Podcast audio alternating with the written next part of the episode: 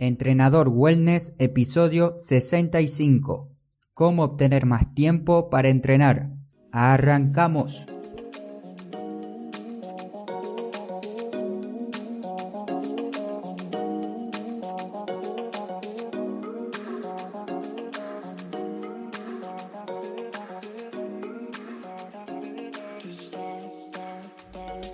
Muy buenos días para todos, hoy es viernes 31 de mayo del 2019. Bienvenidas y bienvenidos nuevamente a Entrenador Wellness, un podcast donde vas a aprender realmente sobre entrenamiento, alimentación y lo fácil que es generar hábitos saludables para obtener la vida que te mereces.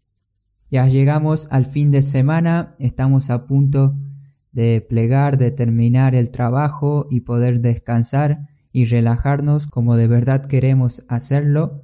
Y hoy te traigo cuatro puntos para ganar más tiempo y así puedas entrenar aunque sea 30 minutos al día. Te pongo como ejemplo 30 minutos al día, pero como mínimo nos tenemos que estar moviendo constantemente a lo largo del día para no sufrir posibles lesiones y dolores articulares en un futuro.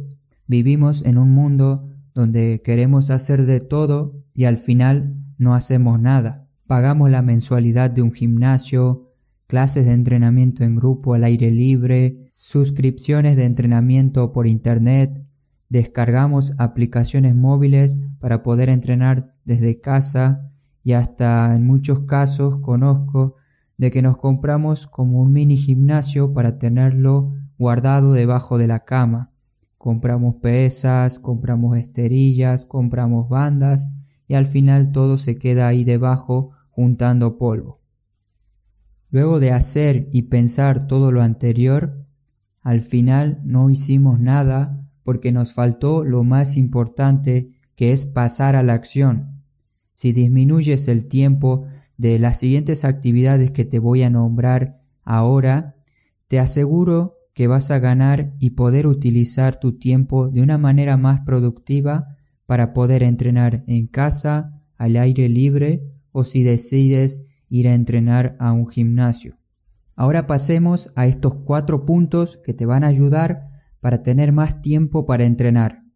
El primero de ellos es no comprar por impulso elementos de entrenamientos. Si estás por empezar a entrenar en casa, cómprate lo esencial para empezar. ¿Y qué sería lo esencial? Para mí lo esencial para un entrenamiento en casa sería tener una colchoneta o una esterilla de buena calidad para poder realizar ejercicios con tu propio peso corporal y a medida que avances y veas que progresas en el entrenamiento, puedes agregar pesos externos u otro elemento a tu entrenamiento seleccionando de una manera correcta tu próxima compra. Entonces, para ganar tiempo, reducir estrés y aumentar el espacio en casa, vamos a tener que comprar solamente una esterilla para poder entrenar. Y si ya la tienes, solo te falta empezar. Una próxima compra en un futuro va a depender, ya te dije, de tu progreso. Sin embargo, te dejo algunas opciones para ese futuro próximo como ser pesas rusas, bandas elásticas, anillas, TRX o banda en suspensión, rueda abdominal o una barra fija para ser dominadas. Te dejo las opciones en las notas del episodio. Y recuerda ir de a poco con tus compras, no hagas las compras de golpe para que podamos administrar bien el tiempo y el espacio de nuestra casa. El siguiente punto es menos tiempo en redes sociales.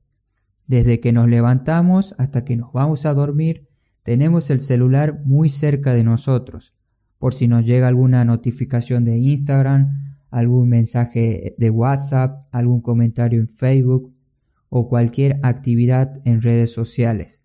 Para poder ahorrar más tiempo, para poder tener más tiempo para entrenar, he pensado varias estrategias para este caso en específico, y te diré tres de ellas muy eficaces.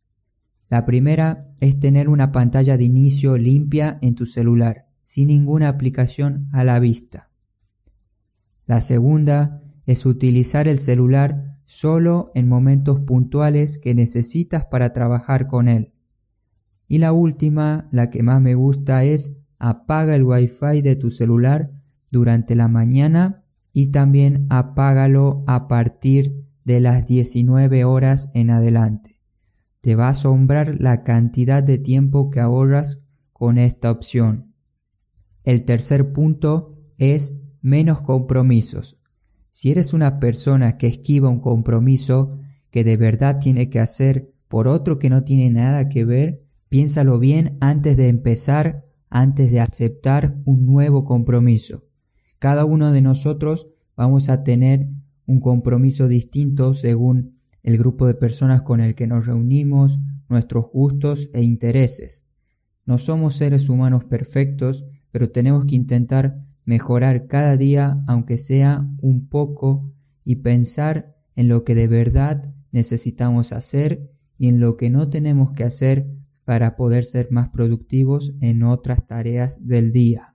Y aquí te voy a dar un ejemplo que normalmente lo cuento en el podcast, un ejemplo personal donde yo, en vez de estar estudiando checo todos los días, me pongo a leer sobre meditación, desarrollo personal o entrenamiento. El compromiso principal que tengo que cumplir es estudiar y aprender lo básico de checo para moverme en la ciudad y yo lo voy esquivando poniendo nuevos compromisos o tareas por delante para evitarlo. Lo mismo pasa con el entrenamiento. Sabemos que tenemos que entrenar, sabemos que tenemos que movernos por lo menos 30 minutos al día, pero ponemos por delante otro tipo de tareas como ser ver películas, comer con amigos, salir con ellos, etc.